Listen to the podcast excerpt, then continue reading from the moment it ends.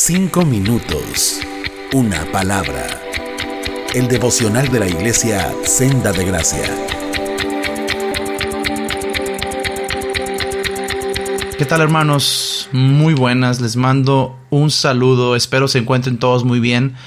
Les habla su hermano Mike, Mike Gámez, y quisiera compartirles algo. Hace unos días estaba leyendo un artículo en Coalición por el Evangelio. Es un espacio, una página de internet donde puedes encontrar artículos, entrevistas, predicaciones, podcasts muy, muy interesantes, muy edificantes. Y uno de los que encontré ahí se llama ¿Qué debo saber antes de servir a Dios en la iglesia? Y el autor se llama Gerson Murray. ¿Por qué me llamó la atención? Creo yo que en este tiempo estamos a punto de iniciar un, tiempo diferente, en un local diferente, en un lugar, un espacio distinto. Y siempre este tipo de cambios siempre requieren de un montón de trabajo, de un montón de esfuerzo, de un montón de manos, de gente y de recursos. Y creo yo que esto que quiero compartirles, creo yo que viene perfectamente bien al caso en este tiempo. Entonces, tomé algunos puntos, los licué los sazoné y aquí les va.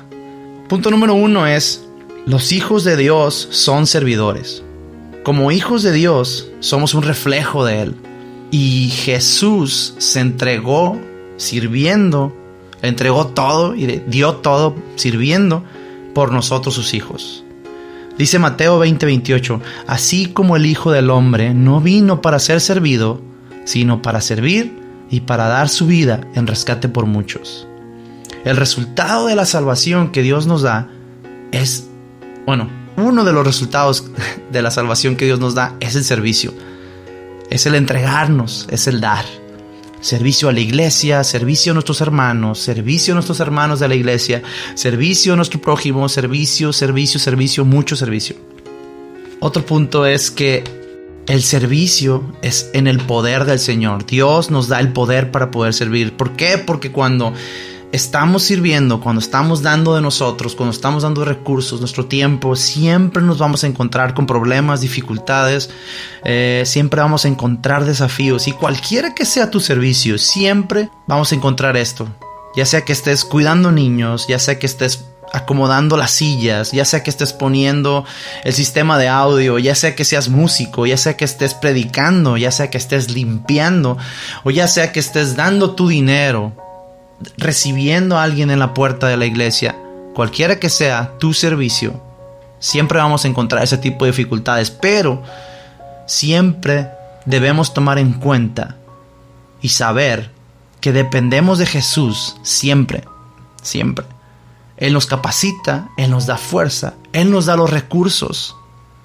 Dice primera de Pedro capítulo 4 versículo 11, el que hable, que hable conforme a la palabra de Dios, el que sirve, que lo haga por la fortaleza que Dios da para que en todo Dios sea glorificado mediante Jesucristo, a quien pertenecen la gloria y el dominio por los siglos de los siglos. Amén. Servimos al Señor que nos salvó. Él se entregó sirviendo. Y lo hacemos para darle gloria y honra a Él, porque Él lo merece y Él es el único digno de recibir la gloria y la honra. Punto número 3. El gozo más profundo lo vamos a encontrar cuando entreguemos parte de nosotros en el servicio. Dice Juan en el capítulo 13, versículo 15, dice, porque les he dado ejemplo, dice Jesús, para que, como yo lo he hecho, también ustedes lo hagan. En verdad les digo, que un siervo no es mayor que su Señor, ni un enviado es mayor que el que lo envió. Si saben esto, serán felices si lo practican. El mundo nos está llamando y jalando hacia el lado contrario de lo que Dios dice en su palabra. El mundo nos llama a buscar comodidad, a recibir el servicio. El mundo nos llama a merecer, a buscar satisfacción y gozo instantáneo. Pero Dios nos está llamando a dar, a entregar, a ayudar, a servir y a esperar. Él promete que el mayor gozo probablemente jamás imaginado será dado a nosotros en esto, en servir. Y saben qué, hermanos, vale la pena. Vale mucho, mucho la pena.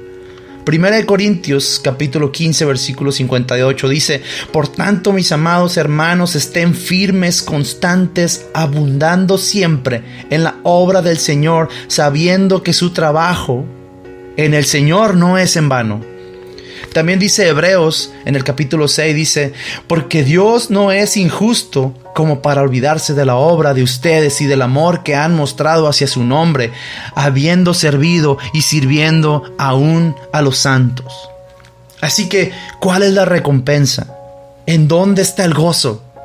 Amados hermanos, el gozo y la recompensa está en Cristo mismo. Tenemos el ejemplo del apóstol Pablo lo escuchamos en Filipenses capítulo 3, dice, y aún más, yo estimo como pérdida todas las cosas, todas las cosas que él tenía, la riqueza o el nombre, todo lo, lo da por perdido en vista del incomparable valor de conocer a Cristo Jesús mi Señor. Por Él lo he perdido todo y lo considero como basura a fin de ganar a Cristo. Él sabía que la recompensa y el gozo estaba en Cristo Jesús.